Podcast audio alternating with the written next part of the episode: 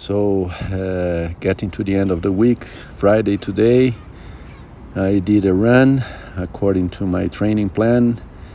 Uh, this is uh, so called uh, regenerative uh, run, easy pace, uh, zone one.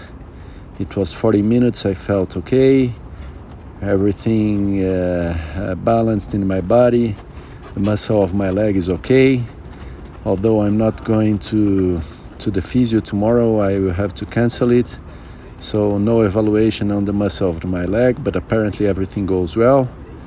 And keep monitoring it in my my trainings, but keep going ahead.